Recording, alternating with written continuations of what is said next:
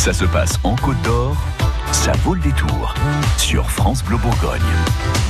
Cinéma et musique dès demain jusqu'à vendredi à Dijon, c'est le festival Ciné-Concert. Elle va nous éclairer sur le programme et nous dire quoi aller voir. C'est Sarah Douer, co-directrice qui est avec nous. Bonsoir. Bonsoir. Alors le concept du festival, j'ai presque envie de dire que c'est écrit dessus, mais il faut le préciser. C'est du cinéma et des concerts. Voilà, mais c'est du ciné-concert, donc c'est en même temps, ça consiste à projeter un film accompagné en direct par des musiciens au pied de l'écran. Donc c'est vraiment des musiciens qui s'emparent de, de voilà de d'œuvres cinématographiques. Des musiciens qui ont préparé, évidemment, c'est pas de l'impro. Alors cette année non, mais ça pourrait. C'est ça qui est bien avec le ciné-concert, c'est que c'est très vaste, autant par les films qui peuvent être drôles, euh, d'animation, mm. Enfin voilà, et de musique qui peut être rock, jazz, euh, hip-hop. Euh, enfin voilà, donc le ciné-concert est très vaste. Et cette année, il n'y a pas de musiciens qui improvisent. C'est que des choses qui sont mm. effectivement écrites en amont.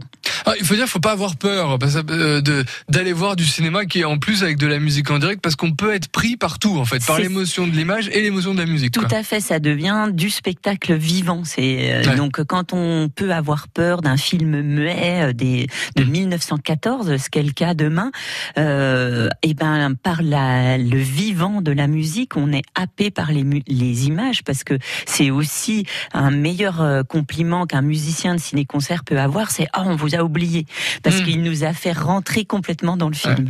Le film dont vous parlez de, 1914, c'est, j'espère que je vais bien le dire, In the Land of the Headhunters. Je suis contente que ce soit pas moi qui l'ai dit.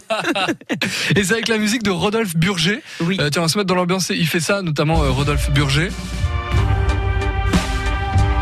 ça veut pas forcément dire que ça va être cette musique-là, bien sûr. Voilà, mais effectivement, c'est un monsieur du rock, euh, Rodolphe Burger, et là, il s'est emparé euh, de ce film documentaire, donc qui a plus d'un siècle quand même, bah et sur euh, des Indiens coupeurs de tête, d'où le titre en anglais, et, et ça, ça envoie du bois. Là, peut-être que l'extrait est très doux, alors qu'il est plus, voilà, il est guitariste, chanteur, avec des, des samples aussi, donc voilà, ça, ça envoie. D'accord, ça va envoyer aussi. Alors, on va évidemment pas vous donner tous les films, mais il y a du Tati. Et Jacques Tati, c'est quand même une des références dans le cinéma français. Hein. Ah oui, puis quel plaisir de le voir sur grand écran. On n'a pas toujours l'occasion. Donc là, c'est les vacances de Monsieur Hulot. C'est vraiment à voir en famille. C'est mercredi à 20h30.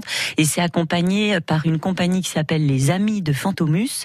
Ce sont trois musiciens qui se sont aussi là emparés de la bande sonore du film parce que les Tati sont parlants ou c'est des grommelots, mais en tout cas, c'est et ils se sont emparés de ça. Ils ont écrit une musique qui a bien la pêche.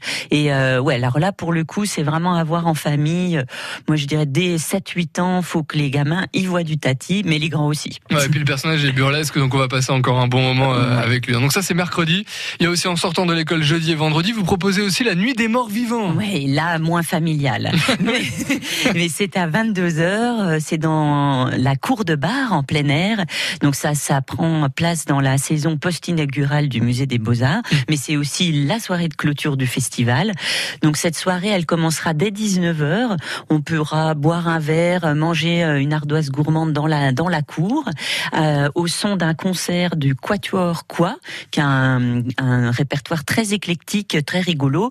Et à 22h, la nuit tombée, on diffuse La Nuit des Morts Vivants, un film de 1968. Qui fait peur? Il fait peur, oui quand même, mais ça reste un film de le premier film de, zombies moderne. Et mine de rien, les zombies font quand même beaucoup moins peur que ceux qu'on peut voir aujourd'hui. Quand même.